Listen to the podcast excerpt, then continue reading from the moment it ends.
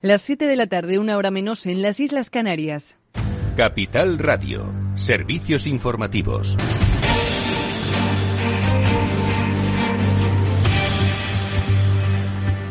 Muy buenas tardes. Austria se suma a las acusaciones de Alemania contra Rusia por hacer uso del gas como un arma de guerra. La ministra austriaca de Energía y Medio Ambiente, Leonore Gewessler, ha pedido a la población que empiece a prepararse para ahorrar calefacción el próximo invierno y a la industria que esté lista para emplear petróleo. Actualmente, las reservas almacenadas del país equivalen a casi el 47% del consumo anual de Austria, por lo que está muy lejos de alcanzar el objetivo de la Unión Europea de llenar al 80 los depósitos antes de noviembre.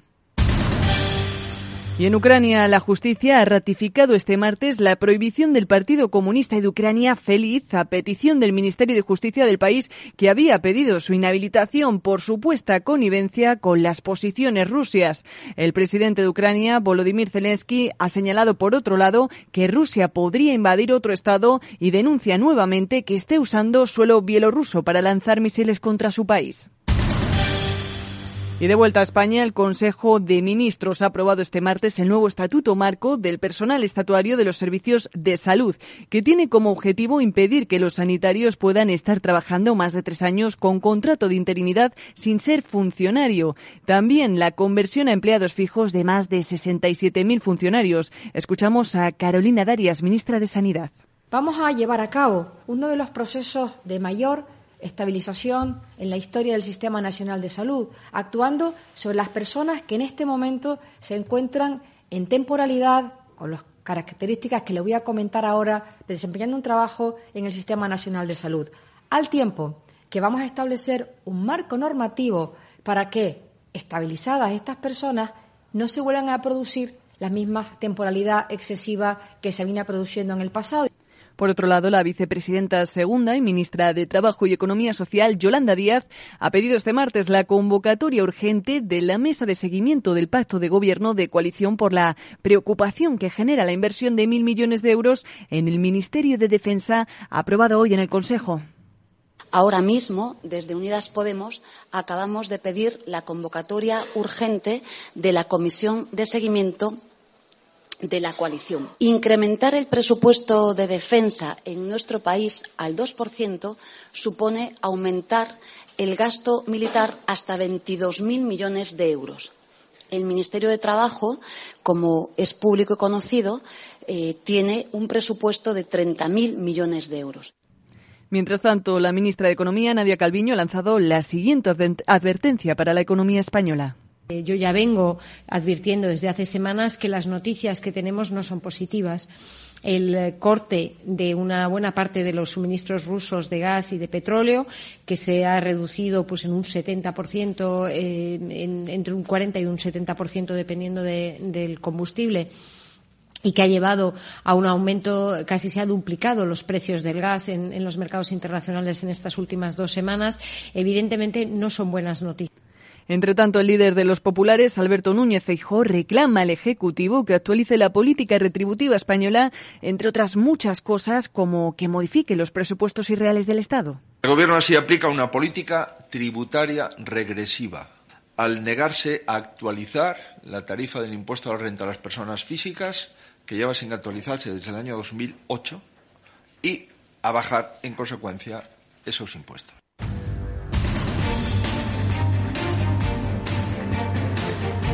Claves del mercado. El IBEX 35 ha terminado la sesión este martes con retrocesos de un 2,4%. Ha perdido las cotas el nivel de los 8.000 puntos hasta los 7.959 puntos con Repsol como el farolillo rojo de la sesión con un retroceso de un 5,7%. En una jornada en la que hemos conocido también que los grandes asesores de votos respaldan todas las propuestas de la Junta de Inditex que se celebrará el próximo 12 de julio en A Coruña. Esto es todo por ahora. Les dejamos ya con Eduardo García y su programa After Work.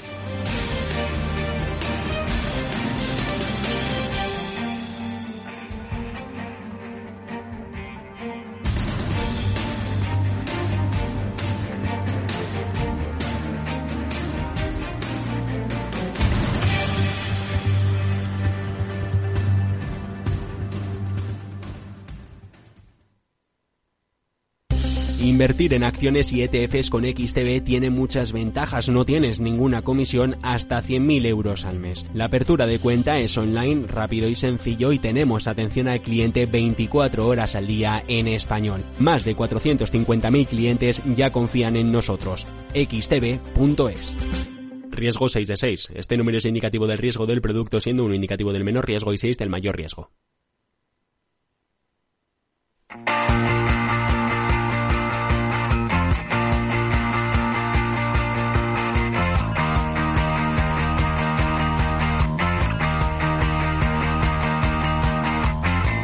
Después del trabajo, After Work, con Eduardo Castillo, Capital Radio.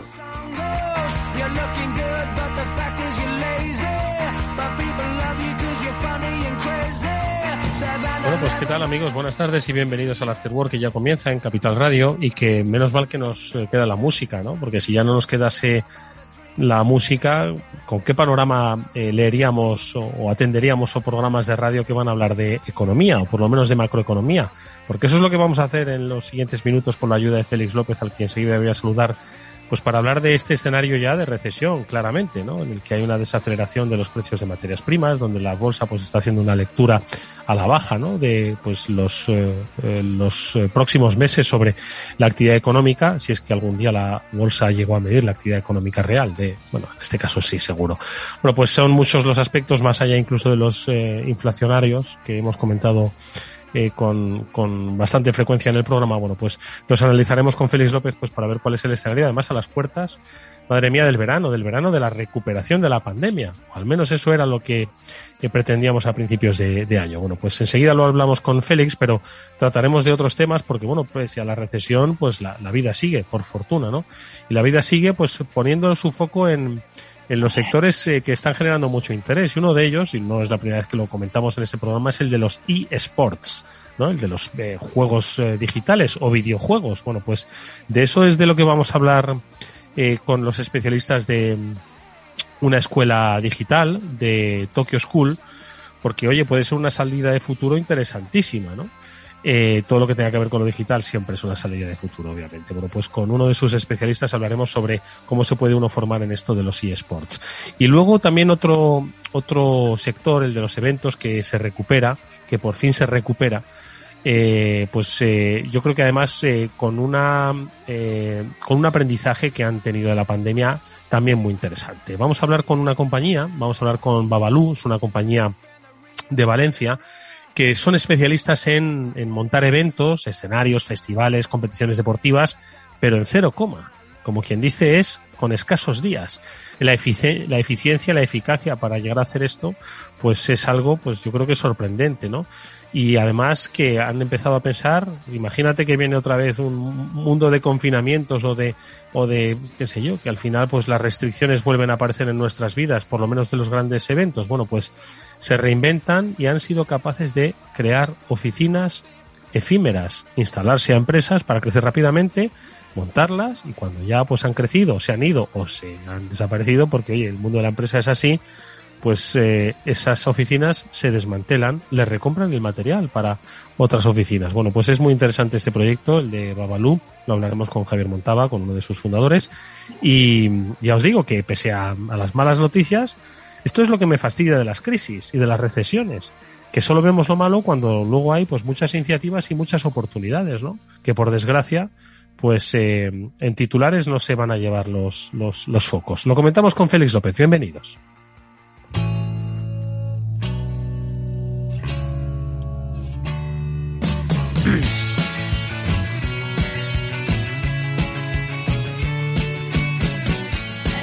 Bueno, Félix López, ¿qué tal? Buenas tardes, ¿me estás escuchando? Sí, te oigo perfectamente. ¿Me escuchas bien? Sí, nosotros te oímos estupendamente, Félix. Hemos compartido noticias tú y yo estas, estos últimos días, ¿no? Pues que publicaban, ¿no? El, la caída, ¿no? De los precios de las materias primas, algo que ya comentabas tú la propia la semana pasada ya el precio del petróleo pues estaba pues un poco, no sé, no lo tengo delante, supongo que lo habrás consultado tú esta mañana, pero también está en unos niveles ridículos que no justifican ni mucho menos el sablazo, el sartenazo que te dan cuando uno se acerca a la gasolinera, que madre mía, he viajado este fin de semana y es que, vamos, el sartenazo que te dan es considerable. Menos mal que voy a recuperar esa entrevista, Félix, que hicimos con un, eh, con un experto del RACE, el, recuerdo que era el, el director de la Escuela de Conducción del RACE, ¿no te acuerdas? Yo creo que estabas tú en ese programa, que nos dio algunas, algunos consejos pues para no, para no, que no chupase tanto el, el depósito, ¿verdad? Sí, que cuando, cuando dejábamos ir el coche que no pusiéramos el coche en punto muerto. Exactamente, que íbamos, que hiciésemos una reducción racional y, y, preventiva de la conducción. Bueno, bueno, ¿cómo ves la cosa, Feliz? Bueno, hoy hablando del petróleo, un poco por lo que empezabas, hoy se está dando un bacatazo, ¿no? En principio, nos está cayendo como un 8%, lo cual son cantidades pues, muy serias, ¿no? Eh, por otro lado, los rusos ahora que Occidente quiere estar tratando de ver cómo poner un cap, que llaman, un tope a los precios del petróleo que exporta Rusia, pues, pues nada, otros están montando la alarma de que si, eso ocurre y Rusia pues nos corta, digamos, el petróleo, pues que el petróleo se va a 300 dólares se barril, etcétera. Así que la cosa está entre que el petróleo está a 40 dólares, que dicen unos por la crisis, o a 300. Nos movemos en ese margen. Pues no está mal, ¿eh? No está mal. Esto es como decir, me voy a ir a vacaciones a Nueva York gastos pagados o creo que me voy a quedar en casa. No sé lo que voy a hacer. Así que esta vez aceptamos seguro. Hombre, ya te digo, ya te digo. Oye, pues eh, la verdad es que el escenario no, no, es, no está siendo nada favorable, ¿no? En la semana pasada hablábamos precisamente tú y yo de esas lecturas que hacías y uno de los, de los tipos a los que tienes en consideración como analista económico, pues ponía muchas razones, ¿no? Para los, sobre todo para la inflación y que al final, pues dentro de esas razones subyace mucho la, la crisis a la que nos, nos enfrentamos, ¿no? Pero, pero estábamos, yo creo que ya a nadie se le escapa que esto es un, una recesión global de tomo y lomo, o por lo menos occidental, no sé. Sí, no, eh, la cosa venía mal, ¿no? Y luego, pues, la Reserva Federal, el Banco Central van a subir tipos, lo cual significa, pues, que en principio eso es generar una crisis, ¿no? Y generar una crisis, eh, bueno, pues con la idea de efectivamente enfriar un poco todo o mucho y que no haya inflación los precios de la energía, que es el problema fundamental, ¿no? Y ahí andamos. Por, por otra parte, esta es una crisis muy rara no, todavía no ha empezado del todo, pero algunos dicen que sí. Pero claro, es una crisis con ahora, si digamos que ya estamos en crisis, en el cual el número de trabajadores es el más alto de los últimos años. Tanto en España, no, no mucho, ¿no? sino en Estados Unidos, ¿no? con tasas de paro inferiores al 4%. Entonces, como que, como que hay crisis, pero a los empresarios no les importa contratar, se trabaje o no. Sí me da la impresión. Todo esto de, hecho, de hecho, una de las entrevistas que luego vamos a tener, que es la del sector de, de los eventos, ¿no? De, de, montar eventos, ¿no? Sobre todo. Pues una de las cuestiones que seguro que comentará es la dificultad que tiene para encontrar personal, Félix. Sí, bueno, parece raro, ¿verdad? pero, pero sí. ¿No? Eh, es una crisis con trabajo, es decir, bueno, perdona, continúa, pero es que, es que ya, ya estoy viendo que va a ser la primera crisis, pues eso, de, de trabajadores, que ya lo hemos comentado en alguna ocasión, ¿no? De trabajadores que tienen empleo, pero que son pobres. Es decir, ya no hace falta que uno no tenga empleo para ser pobre o considerado pobre, sino que ahora uno va a tener empleo, pero va a ser pobre. Bueno, en otros sitios están subiendo los salarios abundantes, ¿no? Los pobres de América, afortunadamente, les ha venido muy bien toda esta situación, ¿no? Del mercado laboral, subidas salariales en algunos sectores y en algunos condados y de la zona de Estados Unidos del 20%. ¿eh?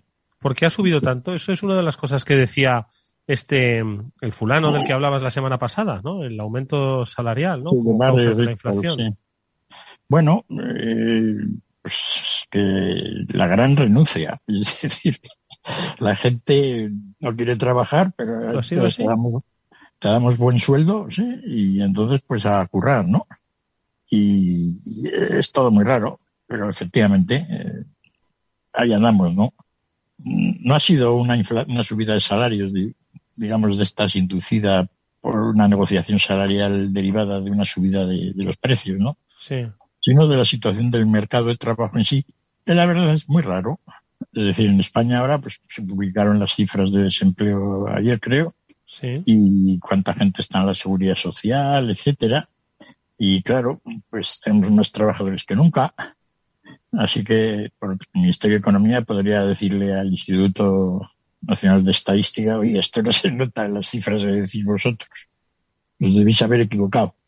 ¿No? Y ahí anda toda la, situación, ¿no? Por otra parte, da la sensación de que los, em, los empresarios eh, como que siguen poco ahora a los trabajadores. Les han permitido pues, mucho trabajo a distancia. La productividad de todo eso pues, está por ver. Mucha gente dice que no afecta, otros que incluso es mejor. ¿no? Volver a que la gente tenga un horario laboral como el que teníamos todos antes de la pandemia, pues no está siendo nada fácil.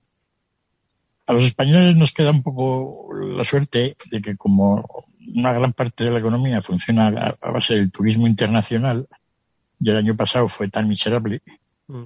pues como este año está siendo bastante bueno, no vamos a llegar a los niveles prepandémicos, pero andaremos ahí entre el 80 y 85%, si, si todo va bien, pues estamos recuperando una parte importante eh, de la economía que la teníamos realmente parada, ¿no? Y eso, pues, es una ventaja comparativa respecto, pues, por ejemplo, a la situación alemana, ¿no? Mm. Que es mucho más negra. Sí, ahora vamos a hablar de, de Alemania y del eh, carbón que van a tener que quemar, porque centrales nucleares no tienen, ¿no? Porque, ya, ¿no? Los alemanes yo creo que hicieron una política de, de energías verdes que, igual ahora se están, se están arrepintiendo. Pero bueno, en cualquier caso, ahora hablamos de Alemania. Eh, un poco la solución a esta crisis que es, va a estar en manos de los, de los reguladores, Félix, o qué? Son los que van a tratar de enfriar la economía, de, o sea, básicamente parar el coche, resetearlo y volver a arrancarlo. Eso no sé yo si eso va a costar precisamente ahora que tenemos unos buenos ratios de empleo, ¿va a costar empleos? ¿Vamos a tener que destruir empleo para resetear la economía o qué? Esa es un poco la, cosa grave. Pues probablemente, probablemente llega una crisis y esta situación de mercado laboral, si no eufórico, pues si menos preocupante, pues se perderá y entonces el paro aumentará, ¿no? Y bueno, en España pues tenemos grandes experiencias de dónde suele llegar esto, ¿no? Y, y bueno, la crisis por otra parte, pues era como decía Chimo, ¿no? Nuestro amigo Chimo, pues esta crisis igual reordena un poco el mundo que está desmadrado, ¿no? Por fin pues los demandan menos coches, por los cuales los coches que se producen todos llevan los chips completos, no como ahora, que parece ser que solo llevan la mitad de ellos y las ventanillas no suben, en fin, ese tipo de cosas, ¿no? y, y, bueno, los precios de la energía se vuelven a poner en línea con lo que debiera ser un mercado más razonable. Fíjense, bueno, no hemos venido comentando ya tiempo, ¿no?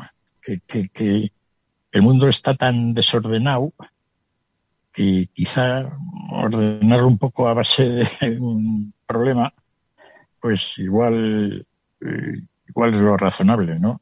He estado viendo pues cómo se está. Todavía los precios de los fletes de, han bajado mucho, caros. Pero siguen siendo caros. Es decir, en vez de mil, equivalente a 1.800 dólares, pues están todavía en 6.000, ¿no? ¿A cuánto llegaron a estar? Llegaron a estar a 10.000, pero fue, fue el pico, ¿no?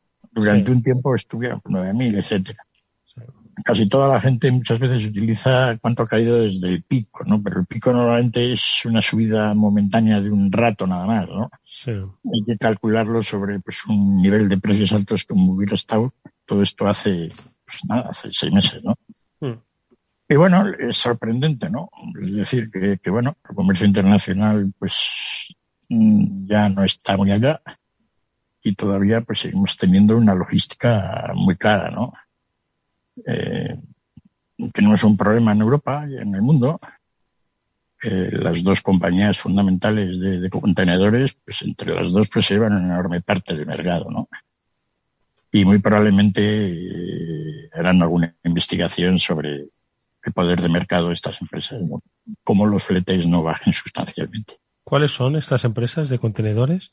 Mm, bueno, los de MERS, ¿no? Daneses. Y los, de MERS y, quiénes son los otros? MSC, Maritime es una empresa italiana de base y suiza. ¿no? Entonces, siempre era MERS la más grande, pero ahora han comprado estos otros algunas líneas por ahí. han, crecido. Mm. son los que más contenedores mueven, ¿no? Mm. Entonces, se ha quedado el, mercado de contenedores del mundo, pues se ha quedado en una situación de concentración muy grande, ¿no? Mm. y, así en global. Si luego analizamos rutas concretas, lo cual todo se desmenuza más, pues todavía el poder de muchas de estas empresas es mayor, ¿no? Yo lo estoy siguiendo con mucho detenimiento, que lo hemos comentado aquí mucho, ¿no? Es decir, que una de las cosas que ha enseñado toda esta pandemia a los empresarios del mundo es cómo ser empresario sin fabricar nada. Mm. Es decir, cómo, pues oye, restringes todo en gas, no se produce gas. En Estados Unidos ayudamos el dinero a los accionistas, devolvemos dinero y no hacemos un pozo. Biden les dice a los empresarios de gas, perforen ustedes, ¿no? Por otro lado, prohíbe la explotación de pozos en la costa. La multa prohibida hace dos días después de que estaba diciendo a los gasolineros que bajen el precio de la gasolina en, yo creo que probablemente quería decir el precio de, los refineros, ¿no? No del gasolinero.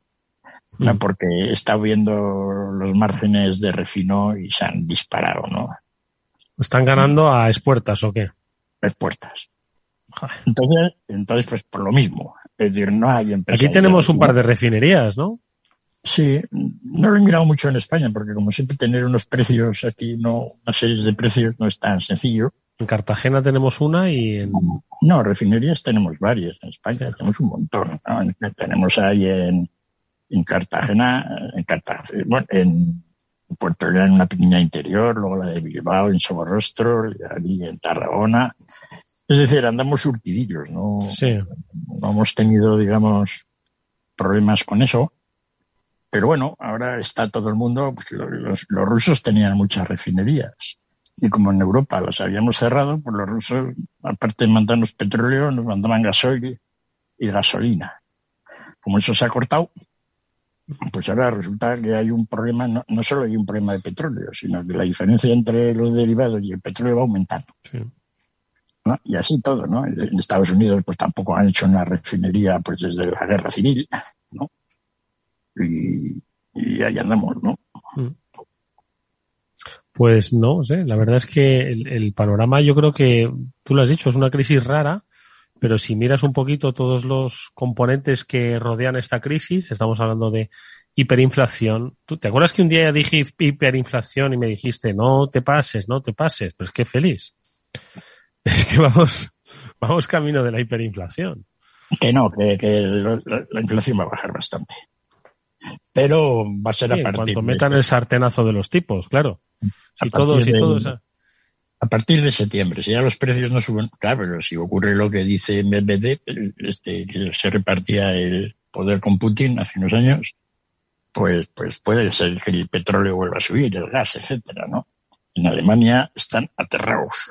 Ahora sí, ahora, ahora vamos a hablar de Alemania, pero es que la combinación es, eh, es cuanto menos llamativa, tú lo has dicho, estamos hablando de Estamos hablando de eh, logística todavía, estamos hablando de contenedores, estamos hablando de em, eh, una actividad eh, laboral que entiendo y has puesto ahí un punto interesante, ¿no? Donde puede haber mucho empleo, pero la productividad debe ser, no sé, absolutamente ridícula si estamos un poco con ese crecimiento, ¿no? Entonces, y luego también parte de ese crecimiento se lo debe llevar el aumento de los precios, ¿no? Sí, es una situación, cuanto menos, no sé si esta la habías visto tú en vida o en los libros de, historia económica, Félix. Bueno, las crisis nunca se repiten, ¿no? Así que suelen ser novedosas, por eso nos sorprenden, ¿no? Todo el mundo está tratando de ver más similitud con lo que ocurrió pues en los años 70, que fue cuando el petróleo pues subió y una gran crisis y se montó y se y donde se gestó el término esta inflación, ¿no? bueno, la verdad es que yo me acuerdo muy bien de aquella crisis, porque es cuando yo empezaba a estudiar, ¿no? Y entonces todos los días los profesores nos, ponían al día de cómo, de cómo iba el mundo, ¿no? Mm. Y, bueno, la verdad que sí, ¿no? Es decir, a, mí lo que más me preocupa un poco, la verdad, la resolución de la guerra de Ucrania. Eso es lo que más preocupa. Sí, sin duda alguna, yo creo que eso está en el vértice, ¿no? De este, de este, de esta tormenta, ¿no? Porque está, pues... está, es la solución al hecho de que no haya hiperinflación o que la haya. Es decir, es decir, si nos quedamos tal cual hoy, que el precio ha bajado y los dolarillos, etcétera, y eso pues se queda parado, ¿no? Pues dentro de unos meses, como lo hemos calculado con el año anterior, pues la inflación se va a quedar bajita. ¿No? Los números esos que hemos hecho con el modelillo ese que he dibujado yo, pues, pues a partir de septiembre, octubre, noviembre, pues la inflación debería caer, caer mucho, ¿no?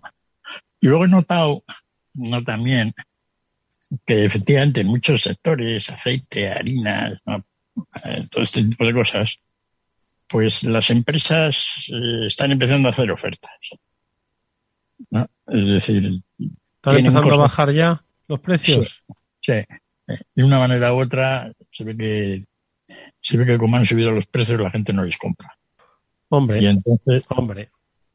Y entonces pues, estamos todos, cocinando con mantequilla en vez de con aceite. Y hay, gente, que le gusta ver, los franceses, los franceses deben estar enfadados. Y es, la mejor cocina del mundo. Oye, Félix, vamos a, a, detenernos un momento aquí. Ahora vamos a hablar de Alemania y de lo que le espera para este verano, pero como decía yo al principio, vamos a hablar de, de cosas positivas, porque a pesar de que estamos a las puertas de una gran recesión, pues oye, hay sectores pues que, que, van a tirar y mucho, ¿no? Y especialmente en nuestro país. Estoy hablando del sector de los eSports, de los juegos eh, y videojuegos en el mundo digital. Enseguida hablamos con nuestra siguiente invitada.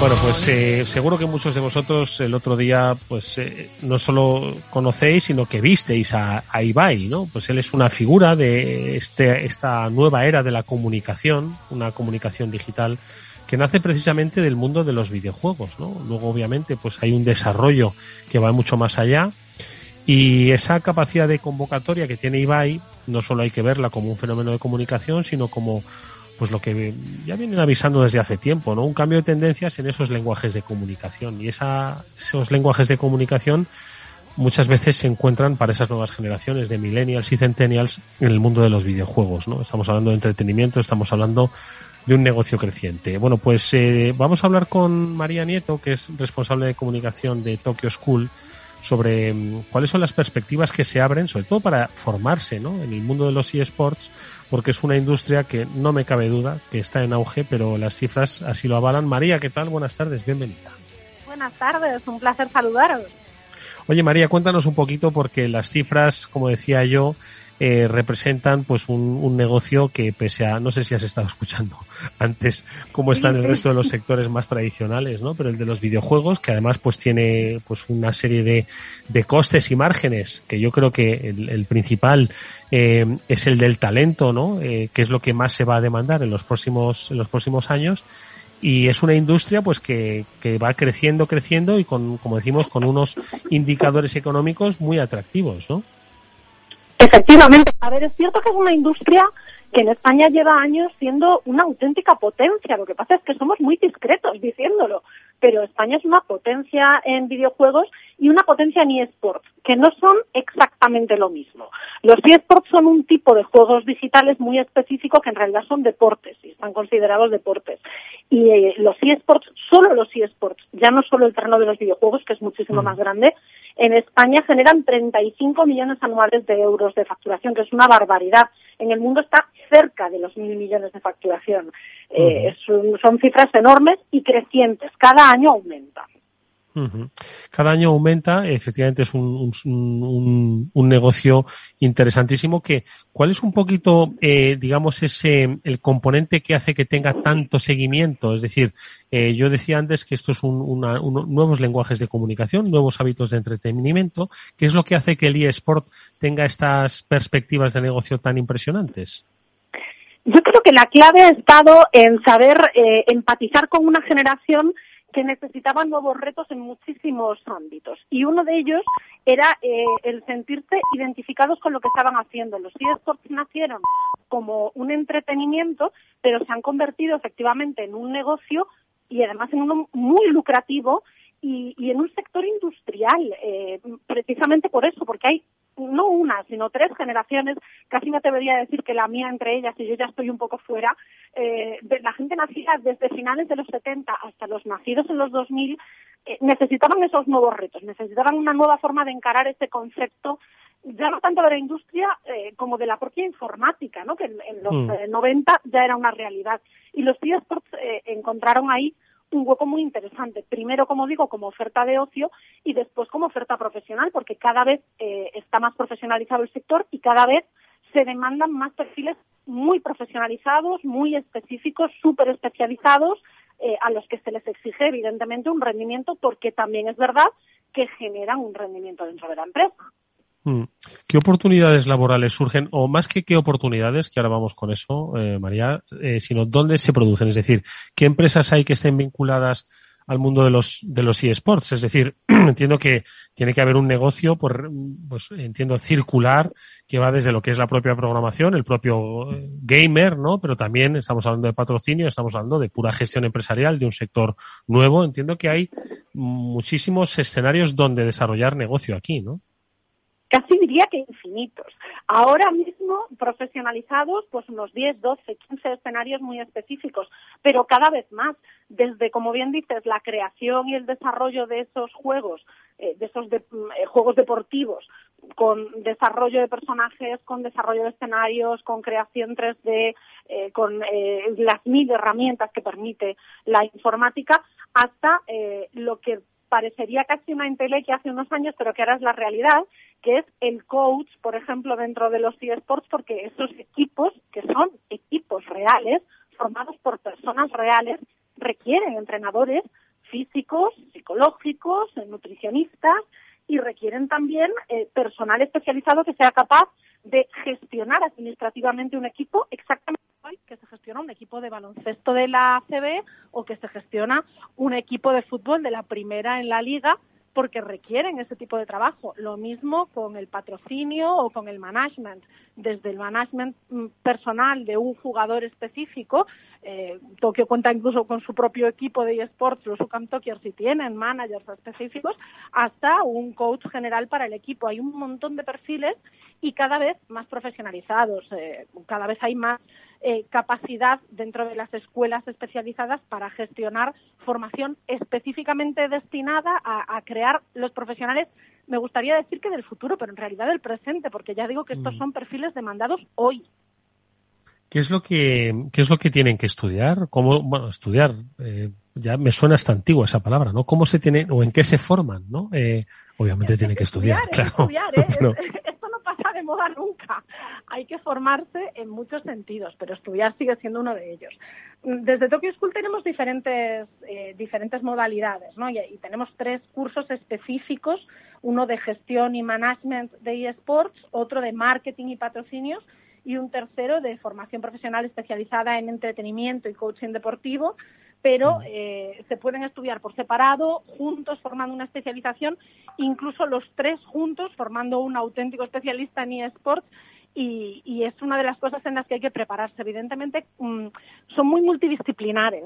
Eh, cualquier persona que se quiera acercar profesionalmente a los eSports tiene que conocer, por supuesto, un poco de, ese, de esa base informática, o mucho, dependiendo de a qué parte del área de los eSports se quiera uno dedicar, también bastante del desarrollo de la gestión deportiva y, por supuesto, eh, una parte muy importante de gestión administrativa, de gestión de equipos, de eh, manejo de personal, incluso un poco de psicología. Son cursos, como digo, muy multidisciplinares porque el tipo de profesional que se demanda es muy multidisciplinar y es también muy práctico.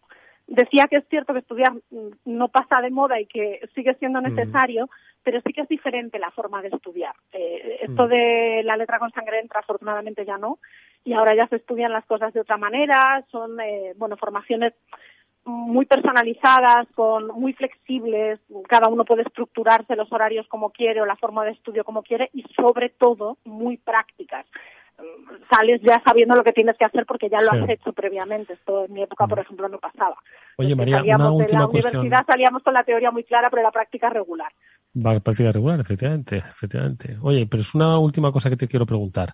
¿Para quién estaría dirigida esta especialización? ¿Para alguien que viene de otro sector y se quiere reciclar? ¿Para alguien que es pues, súper joven? Porque entiendo que, vamos a ver, claro, ahora mucha gente piensa en los eSports y dice, o llevo camiseta o, o, yo tengo 45 y esto no es para mí, ¿no? Entonces, yo entiendo que esto también hay que romper un poquito las fronteras generacionales, ¿no? Sobre una industria. Al final esto es una industria, ¿no? Y, no, y uno no tiene que correr mil metros. Hombre, tiene que hacer un esfuerzo, ojo, eso es importante, ¿no? Y también, por cierto, que hay una presencia de mujeres impresionante, ¿no? Ya que ya quisieran otros sectores. Enorme, enorme. Las mujeres ya no somos ni de lejos eh, minoría o invisibles, ya no solo en el mundo de Internet, sino incluso en los propios eSports en España. Estamos en torno al 40% de presencia femenina profesional en los eSports. Es una cifra nada desdeñable y además hay que decir que en esto también somos potencia. Somos el país de Europa con mayor presencia femenina en, en la profesionalización del sector, lo cual es muy bueno. Y en cuanto a la edad, no voy a decir la mía, pero ya digo, yo, yo no nací en los 90 ni en los 2000. Eh, no es cierto que esto, que esto tenga una edad máxima de, uy, que estás mayor para esto. Evidentemente, lo que hay que tener es interés y curiosidad por el sector. Eh, quitando esto, pues eh, todo se puede aprender desde cero, aunque uno no tenga ni idea de programación, aunque uno no tenga ni idea del desarrollo de un equipo deportivo, puede llegar a convertirse en un profesional de los eSports a base de, por supuesto, algo de esfuerzo y con el buen acompañamiento de una formación adecuada desde cero o con la base previa, pues será más fácil, evidentemente, o más rápido, más que más fácil, pero, pero sin handicaps. Eh, da igual la edad, da igual el sexo, da igual el género, y da igual que se tengan conocimientos previos siempre y cuando se recurra a la formación adecuada.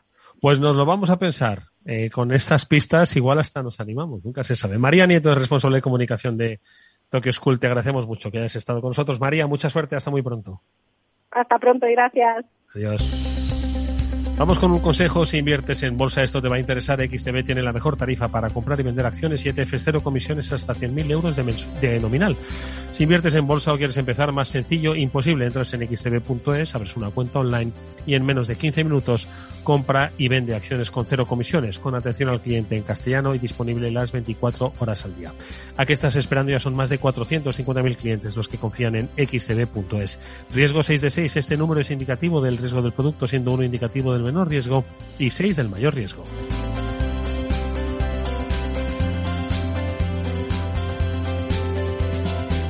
Eduardo Castillo en Capital Radio, After Work. ¿Qué es ir más allá? Con Arval podrás llegar donde te propongas de la forma más sostenible y darle a tu empresa todas las soluciones de movilidad que necesite, asesorando con las mejores opciones de movilidad para las distintas necesidades de tu flota, con vehículos electrificados, bicicletas, coche compartido. Arval, la transición energética arranca aquí. Más información en arval.es.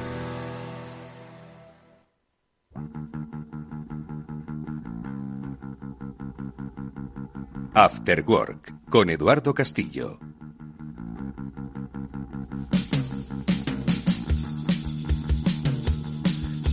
Bueno, pues nosotros recuperamos nuestra conversación económica con Félix López. Queríamos hablar de Alemania. la pasada semana, Félix, hablábamos de que el verano en Alemania, pues eh, arranca, o sea, el invierno en Alemania arranca en septiembre, si, no a finales de agosto, ¿no?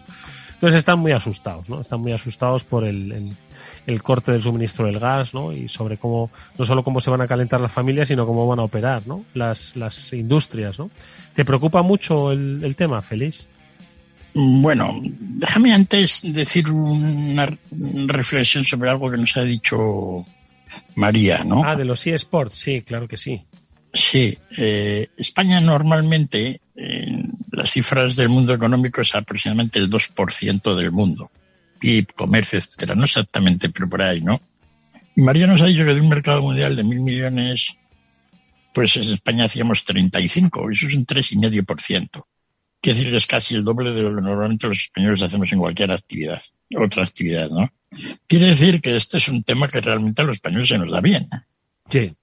¿No? Es decir, yo animo a, yo animo a muchos de los que están oyendo que se metan a, ¿eh? a, porque es un sector donde aparentemente pues las cosas van bien. Es decir, y no siempre ocurre lo mismo, ¿no? Es decir, que, que hay sectores en los cuales pues no encajas, pero aquí da la impresión de que hemos sentado con un filoncillo que, que, que bueno, ya lo, lo, ha contado bien María, ¿no? Que somos no, y además que, oye, presencia de mujeres, es decir, aquí no hay, no mm. hay brecha de género, lo que hablaban de las profesiones STEM, aquí casi, casi un 50%, ¿no? Entonces, y además con, que entiendo que mucho con un, unas mejores habilidades, estoy seguro. Bueno, pues sí, vamos a aprovecharlo, Félix, vamos a aprovecharlo. Eh, y volvemos a los. Pero vamos, pero vamos, exactamente, vamos a hablar de Alemania, que ellos sí que tienen un, un problemón. No sé si mayor que el nuestro, ¿eh? Sí, estratégicamente, de todos los países del mundo, digo estratégicamente por decir así un palabrón como de importancia, ¿no? El, país que lo tiene más complicado es Alemania.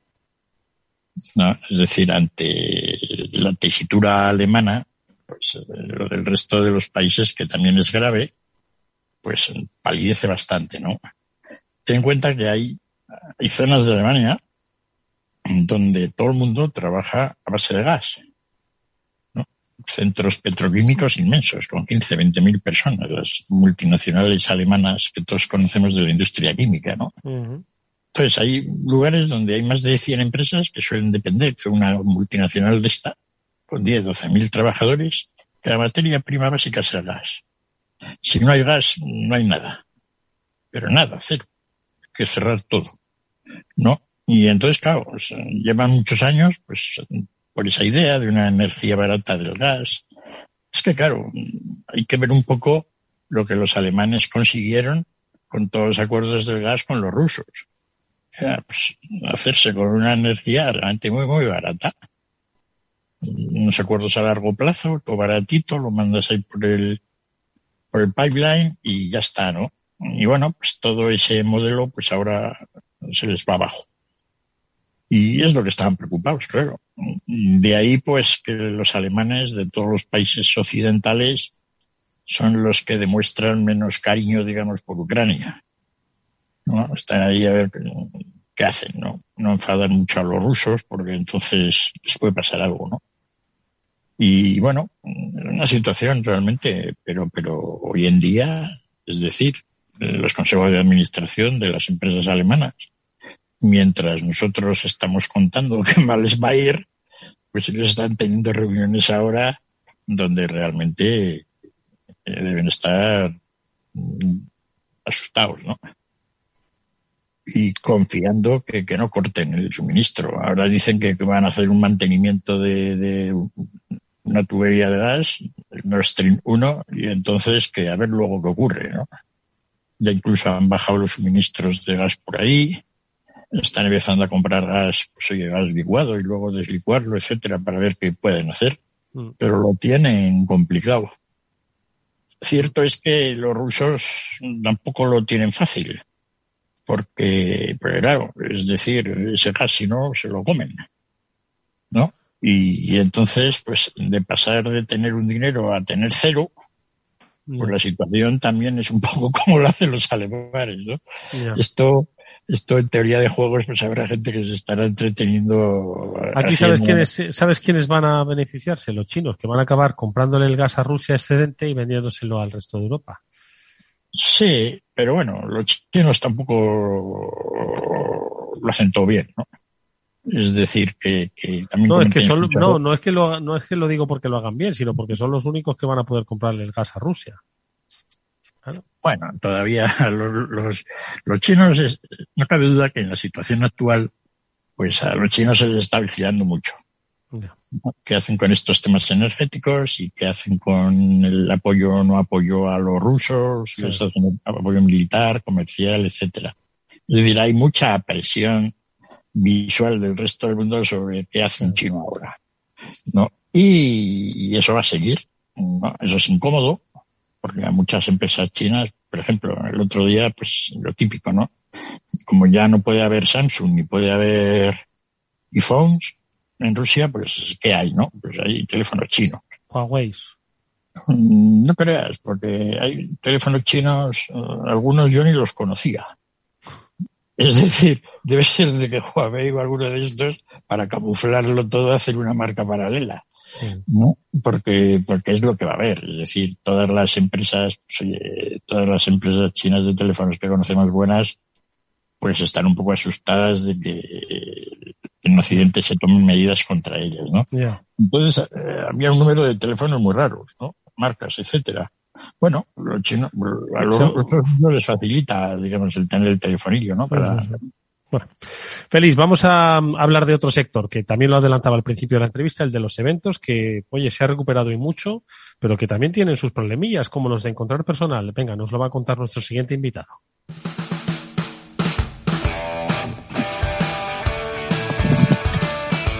Bueno, pues eh, decíamos que, claro, la pandemia es que arrasó con los eventos. Bueno, pues empresas como Babalu, que es la protagonista de nuestra siguiente entrevista, uno de sus directivos, Javier Montaba, pues nos va a contar cómo lo pasaron de mal, que todos lo sabemos, pero cómo han sabido reponerse, ¿no? Y cómo, pues yo creo que con ingenio, con agilidad y con eh, innovación y tesón, pues han conseguido, pues, eh, oye, darle una vuelta al, al, concepto del, de los eventos, ¿no? Y este concepto es el de, oye, te lo hago rapidísimamente, con calidad y a muy pocos días. Pues yo creo que teniendo cintura, que es lo que piden estos tiempos. Javier, ¿qué tal? Muy buenas tardes. Muy buenas tardes, ¿qué tal? ¿Cómo estamos?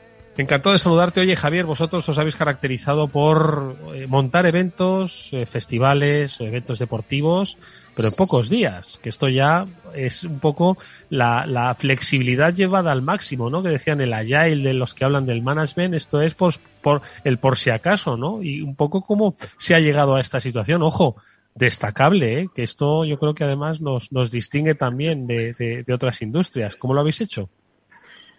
Pues a ver, eh, yo destacaría tres, tres decisiones muy acertadas. Una, que al principio de la pandemia me arrepentí muchas veces de, de, haber hecho, sin saber que venía una pandemia como el COVID, de hacer, de hacer eh, disculparme porque es que estoy en un, en un área de servicio que acabo de parar. Nada, te escuchamos estupendamente. Mientras no eches gasolina a dos euros uno, el resto todo correcto.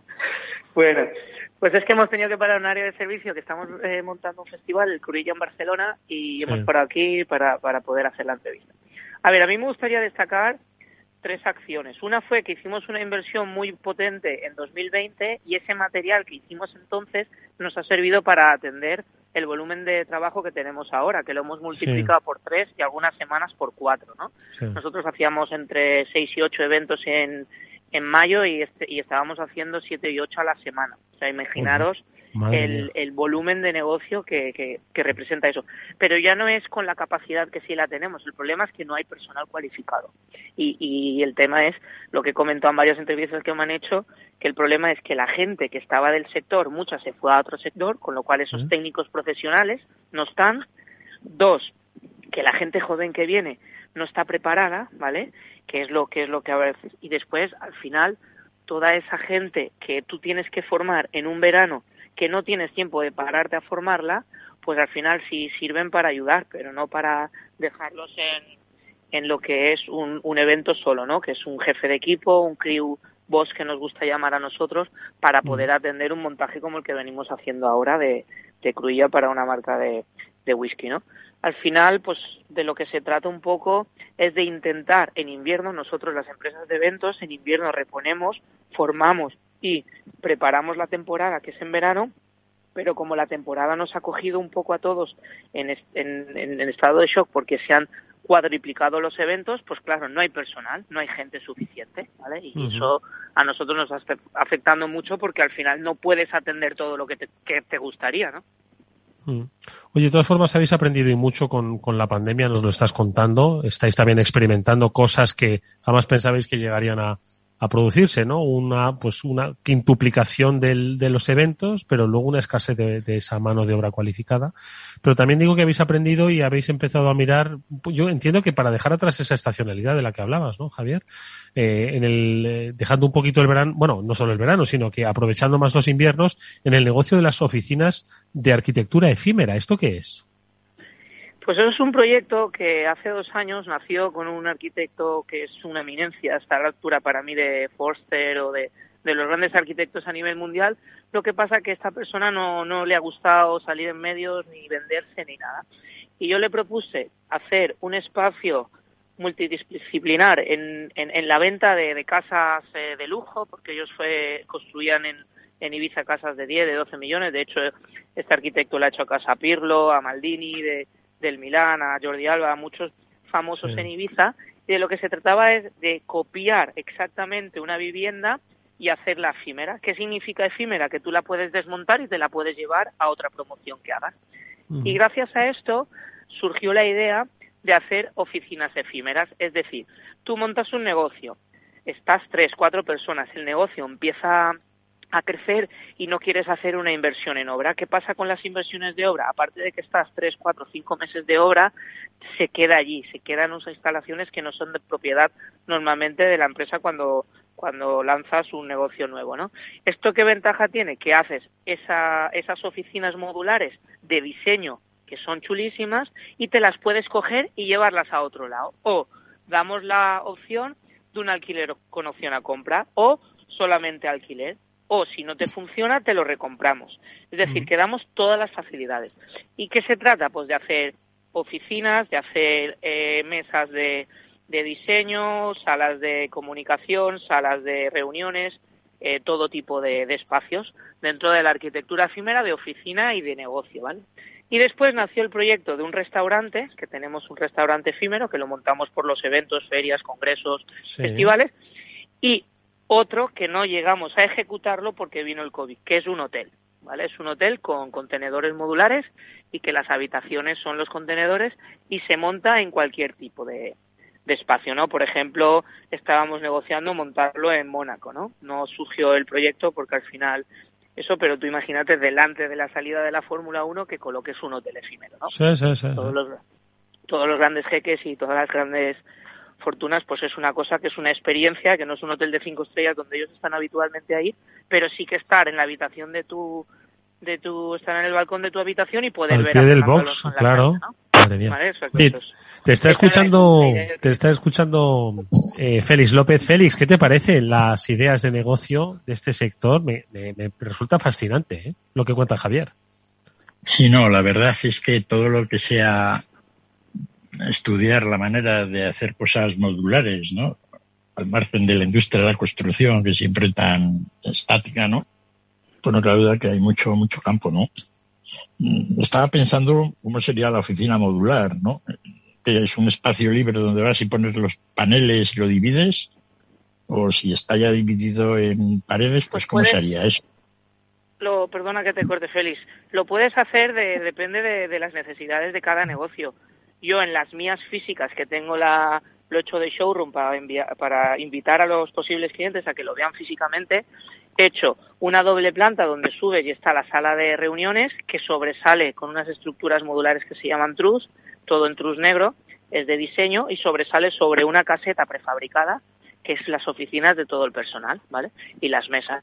Entonces tienes un, todo se, se decora, lo puedes hacer con panelajes, con vinilos, con en este caso es lona, lona de PVC, pero después puedes hacer el acabado que quieras, incluso puedes poner pladur, vinilado, eh, pintado, o sea, puedes decorarlo, puedes hacer un cuadro, también está, estamos con un proyecto de un artista que se llama Antonio Mares de hacer la decoración con, con esto, ¿vale? Con que son todo colores muy vivos, colores muy, muy, eh, pues verdes, amarillos, o sea, esto al final el acabado que le des es nosotros lo bueno es que nos adaptamos a las necesidades de cada negocio, porque no es lo mismo una empresa de eventos que una empresa de, tecnología que necesita 50 mm. o 100 puestos de trabajo allí todos con el ordenador, ¿vale? Es que es, es diferente, esta es la ventaja, que tú vas creciendo en el negocio y vas ampliando, puedes poner uno encima de otro y amplias al doble de puestos de, trabajo, etc. O sea, eso es la ventaja que mm. tiene esto.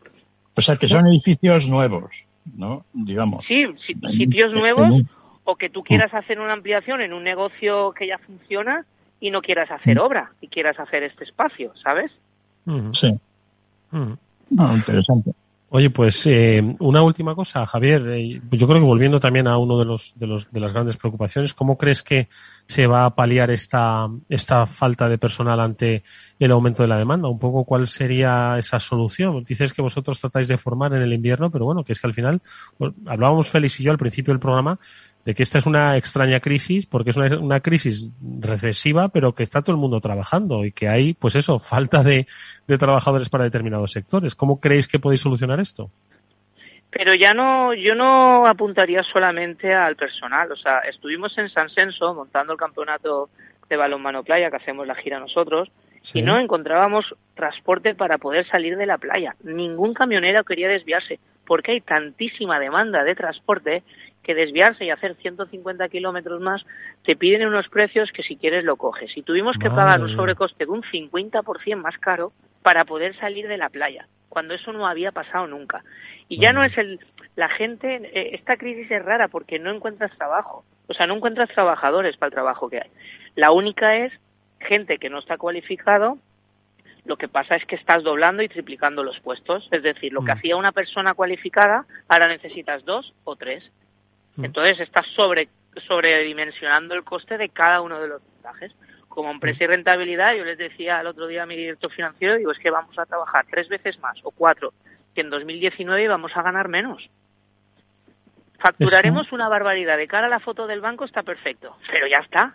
¿Por qué? Porque los transportes al 50% más caros, el personal, la seguridad social el 50%, han quitado el contrato de obra y servicio que a nosotros nos han matado porque hay eventos que necesitamos 20, 30 personas para dos, tres días solamente, y entonces ese contrato ya lo han quitado, tienes que hacer eh, fijo discontinuo, con lo cual el sobrecoste de asesoría y de, y de gestión es mayor. O sea que al final ese contrato para mí está totalmente fuera de lugar. En el caso de las empresas de hostelería, eventos y algún sector, ¿vale? No en todos porque al final nosotros hay un día, por ejemplo, nosotros a veces tenemos una submarca de niños, ¿no? Que se llama Love Kids, que es una, una línea de negocio que tenemos de... Y, y, y, nos contratan monitoras. Esas monitoras a lo mejor los contratan cuatro horas. Cuatro horas en un día, el dar tu la alta y la gestión esa se les va. Se les va es, un sobrecoste que estás asumiendo. Pues, Entonces, ese no sé, no sé cómo quedará nosotros. Pero, pero yo creo que y nos ha, ha sido muy interesante, no solo por conocer pues esa capacidad que ha desarrollado el grupo Balú, que es interesantísima y es de elogio, pero también la realidad que subyace detrás no solo de todos los cambios legislativos, sino de esa situación, como decía Félix, como también ha dicho Javier, de crisis extraña. Seguiremos en la pista, seguiremos hablando con Javier Montaba, uno de los directivos de Babalú, al que le agradecemos mucho que haya estado con nosotros. Nos has contado cosas muy interesantes. Oye, suerte con lo de Barcelona. Hablamos muy pronto. Nada, creo que hemos perdido a Javier. Bueno, en cualquier caso, le agradecemos mucho que haya estado con nosotros. Félix, que también te agradezco que hayas estado. Qué programa más interesante. Vamos a cruzar los dedos, vamos a mirar para el cielo y vamos a ser optimistas. Un abrazo, Félix. Un abrazo a todos. Ah, y nosotros nos vamos hasta mañana, que volverá el After Work a las 19 eh, horas, aquí en la Sintonía Capital Radio. Néstor Betancor gestionó técnicamente el programa. Hasta mañana.